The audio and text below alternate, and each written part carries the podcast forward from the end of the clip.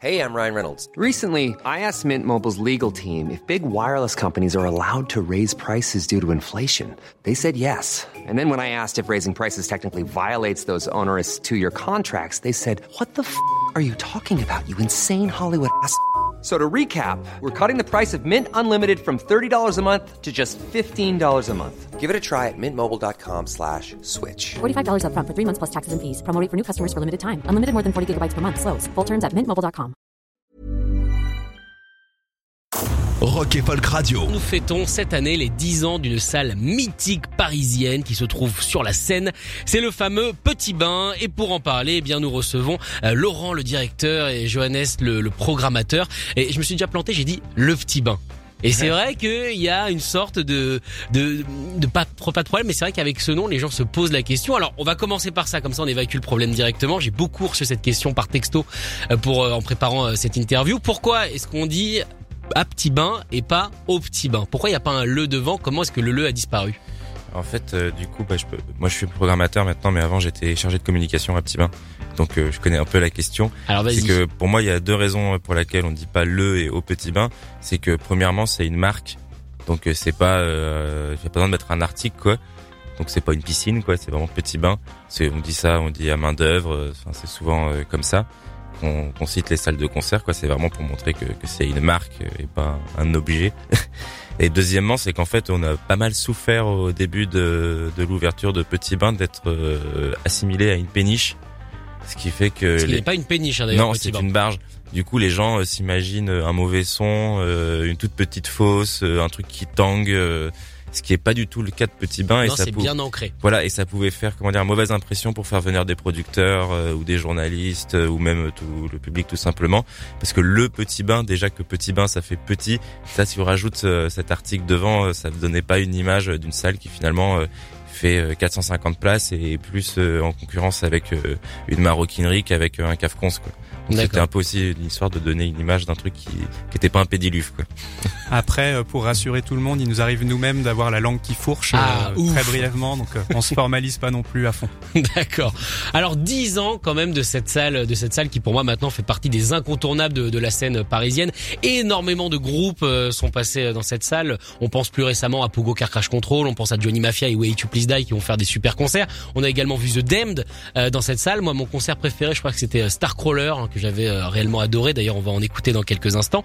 Euh, au bout de 10 ans, quel bilan vous tirez de, cette salle qui d'ailleurs peut accueillir tous les styles. hein. Moi j'ai parlé que de rock parce que voilà c'est mon univers, mais il y a eu du rap, il y a eu de l'électro et tout ça.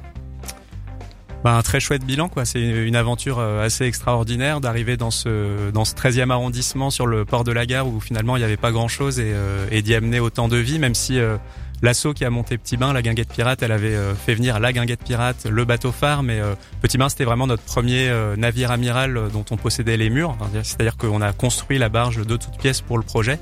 Et puis finalement ce que tu dis c'est très vrai, c'est-à-dire cette capacité à finalement être très éclectique. On n'a jamais voulu se spécialiser, mais plutôt euh, baser la programmation sur euh, l'émergence, la découverte, euh, vraiment ce qui nous ce qui nous plaisait avec notre comité de programmation. Ça aussi, cette capacité à programmer de manière collective, c'est une des marques de fabrique du lieu. Donc beaucoup beaucoup d'émotions. Je, je comptais un peu rapidement sur mes doigts et je comptais pas loin de 4000 groupes à mon avis qui sont passés euh, par Petit Bain. T'as des en- mains très en- en particulières. 10 ans. Ouais ouais, c'est des C'est des grandes mains quand même. c'est des mains euh, spéciales. Et euh, non, non, mais voilà, 4000 groupes euh, dans plein de styles différents. Et puis, euh, ce dont on parle moins aussi, au-delà de la prog, c'est euh, des actions dans le quartier, euh, des actions en faveur de l'insertion professionnelle. Enfin voilà, toute, toute une partie du projet qu'on connaît moins, mais qui est aussi super importante dans, dans l'ADN du lieu. D'accord. Alors comment ça se passe du coup quand on veut monter euh, bah, un projet comme ça, quand on veut faire euh, justement une salle sur l'eau? C'est assez particulier comme comme projet par rapport aux salles qu'on connaît hein, évidemment qui sont ancrées sur le sol. Bah, déjà, faut être un peu taré parce que ça veut dire qu'on s'ajoute des contraintes Bah ouais. d'entrée de jeu. Et euh, non, mais après, il y a des voilà, il y a des experts euh, navals, euh, il y a des architectes euh, qui sont spécialisés dans ce type d'équipement.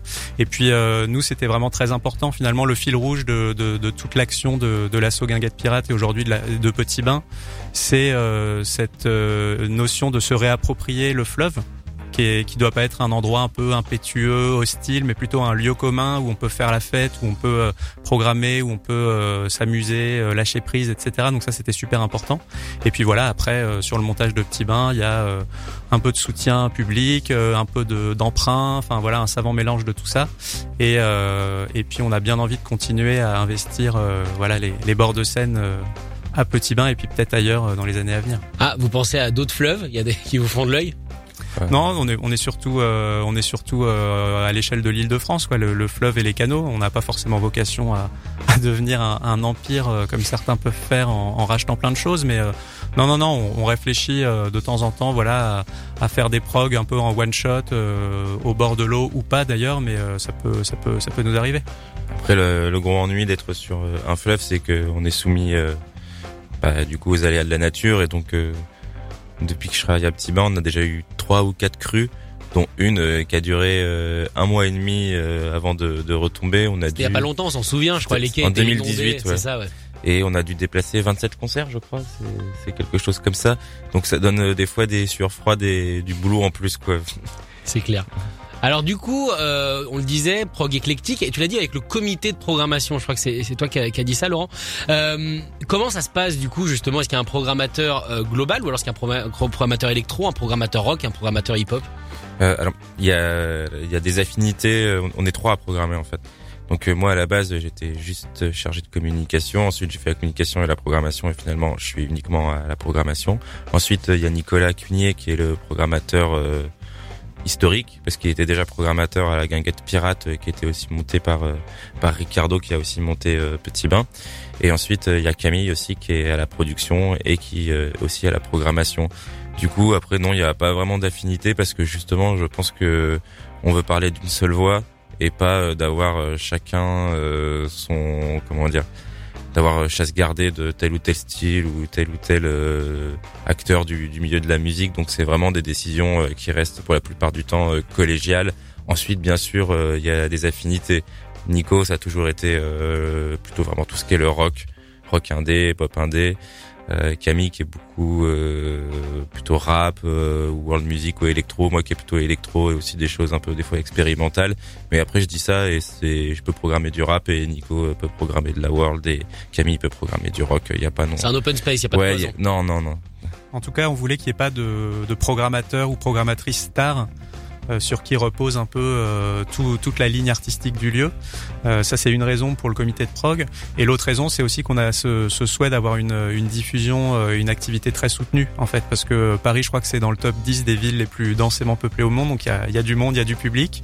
Et puis, on a énormément de, voilà, de toute cette richesse artistique des musiques actuelles à, à faire valoir. Donc, c'est pas trop d'être d'être trois sur la prog et ça permet aussi de, voilà, d'être réactif par rapport à certaines opportunités, de d'avoir un spectre euh, très large et finalement ça nous correspond pas mal. Alors vous fêtez donc euh, les 10 ans, ça commence le 8 novembre, ça ira jusqu'à jusqu'à quand euh, cette, cet anniversaire? Bah, Ça ira jusqu'à notre 11e anniversaire du coup parce que qui sera le 8 juillet parce que finalement nos 10 ans c'était cette année mais bizarrement il y a eu euh, une ouais, certaine vous avez rien fait. Je sais pas ouais, vous avez rien fait. Pendant un an et demi on n'a rien fait, je sais pas pourquoi.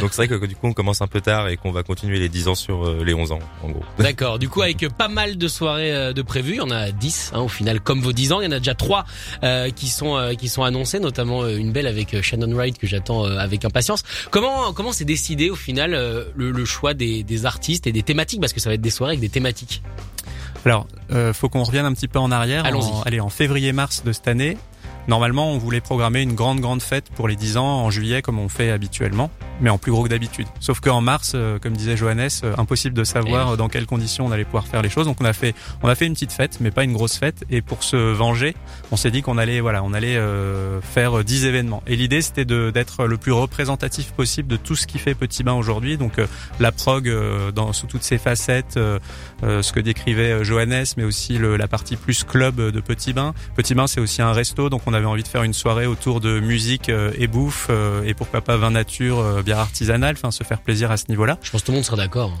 là-dessus. Et donc, euh, bon, bah, le- la sélection a pas été simple, mais on se disait euh, que typiquement pour Shannon Wright, c'est euh, l'idée de la soirée, c'est, on, on l'a appelé Back to 2011.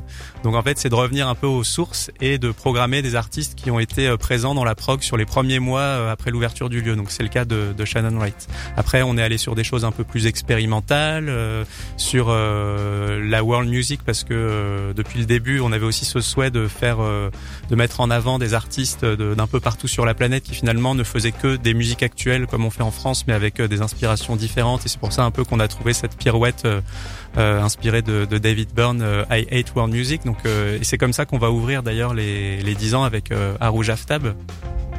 Donc peut-être euh, veut parler Johannes? Ah, euh, à Rouge. T'es Donc- pas obligé là, il vient de te lancer, c'est ton Ah oui, directeur, bon, bah. mais t'es pas obligé. Bah, du coup, oui, la première soirée sera Hate World Music. Donc en fait, c'est une soirée vraiment pour euh, combattre les, les, les clichés sur ce qu'on appelle euh, la musique world, qui au final est un fourre-tout qui veut absolument rien dire et on fait pas différemment de la. Enfin, si on fait différemment de la musique, mais on peut euh, tout à fait faire de la de- du métal en Afrique, par exemple, je sais pas, et que voir ça uniquement sous le prisme de la musique euh, traditionnelle, euh, c'est quand même euh, C'est très dommage réducteur. très réducteur. Et du coup, euh, j'ai découvert, euh, ce sera son premier premier concert euh, français et sa première tournée européenne, une artiste pakistanaise qui s'appelle euh, Arouj Aftab, qui est basée euh, à Brooklyn et qui a fait un album euh, magnifique euh, qui est chanté en ourde, qui est le, le- le- la langue pakistanaise, qui est un mélange d'arabe et d'indien, et qui mélange ça à de la musique folk, du jazz et de l'ambiance. Donc pas du tout forcément un truc qui est uniquement basé sur de la musique traditionnelle. D'ailleurs, euh, elle joue avec des musiciens de jazz et elle est sur un label prestigieux de, de jazz. Donc voilà, c'était vraiment montrer qu'aujourd'hui, euh, dans ce qu'on appelle la sono mondiale, euh, la musique globalisée, on pouvait faire euh, des propositions qui sortaient des sentiers battus. Et en première partie, on aura Ishiko Aoba, qui elle, ce sera son deuxième concert parisien qui est une superbe artiste pareil qui mélange expérimentation et folk, tout chanté en japonais et qui a aussi euh, collaboré à pas mal de musique de films, de théâtre et à des jeux vidéo Nintendo. Donc euh, elle a été un peu connue pour ça. Donc pareil, c'est un peu vraiment euh, deux artistes euh, qui sont euh, pas du tout au même endroit du du monde, mais euh, qui proposent des choses euh, intéressantes et euh, vraiment euh, hors des, des, des clichés euh, qu'on peut avoir sur ce type de musique. D'accord. Laurent, Johannes, vous restez avec nous. On va écouter Starcrawler, qui moi fait partie de mes lives, mes références. Et à Petit Bain, on revient dans quelques instants, évidemment, pour parler des 10 ans de cette salle mythique.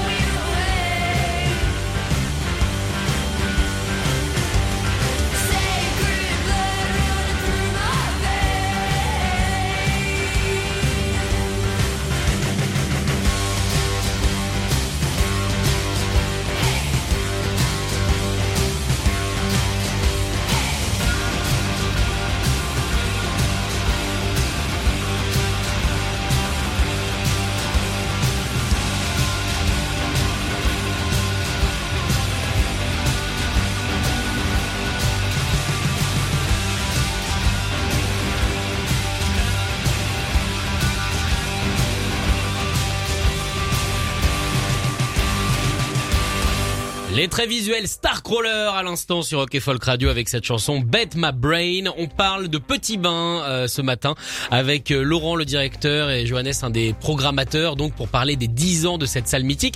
Euh, et Starcrawler qui avait fait un, un extraordinaire concert. Est-ce que c'est difficile de réavoir le faux sang sur scène après? Parce qu'on se souvient que la chanteuse de Starcrawler aime bien cracher du sang un petit peu partout.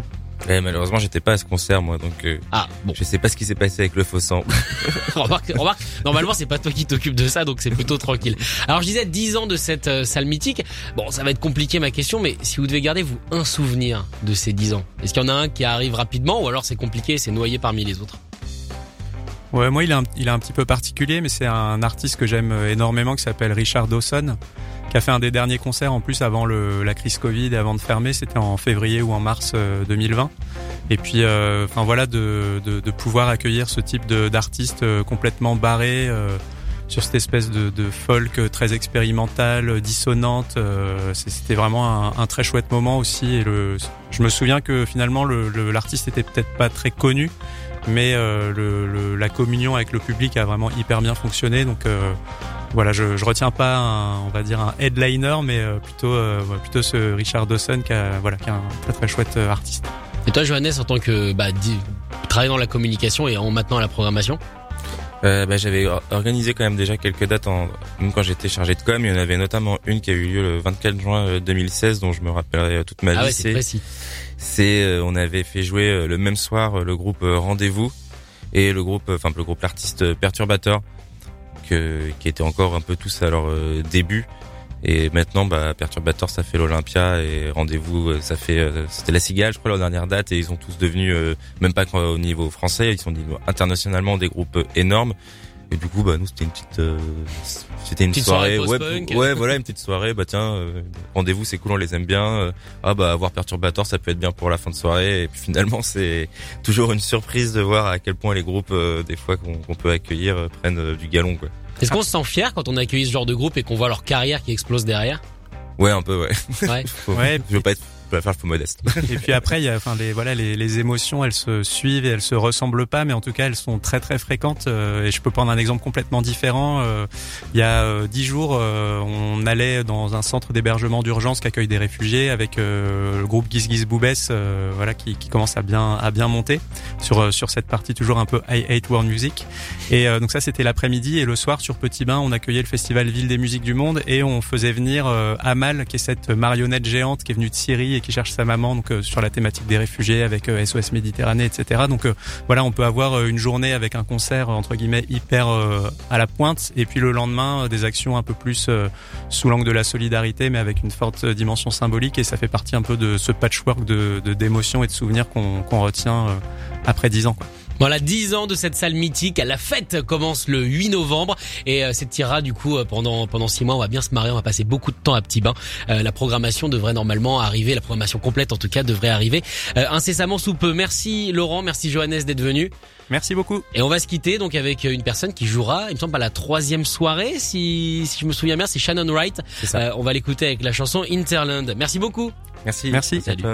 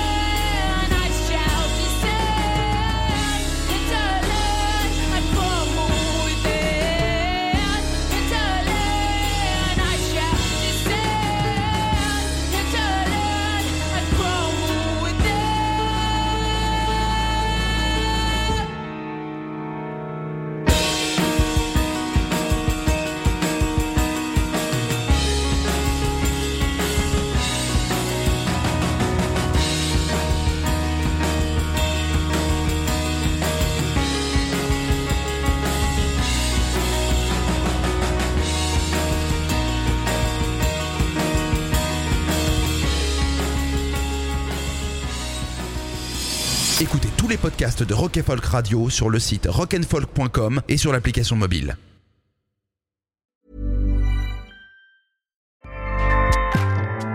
ACAST powers the world's best podcasts. Here's a show that we recommend. Hi, I'm Jesse Cruikshank. Jesse Cruikshank. I host the number one comedy podcast called Phone a Friend. Girl, let's phone a friend. Not only do I break down the biggest stories in pop culture with guests like Dan Levy and members of InSync, I do it with my own personal boy band singing jingles throughout. Because it's my show. It's your show, girl. New episodes of Phone a Friend Yeah. drop Thursdays wherever you get your podcasts. So work it, girl. Yeah, work it. Okay, that's enough. ACAST helps creators launch, grow, and monetize their podcasts everywhere. ACAST.com.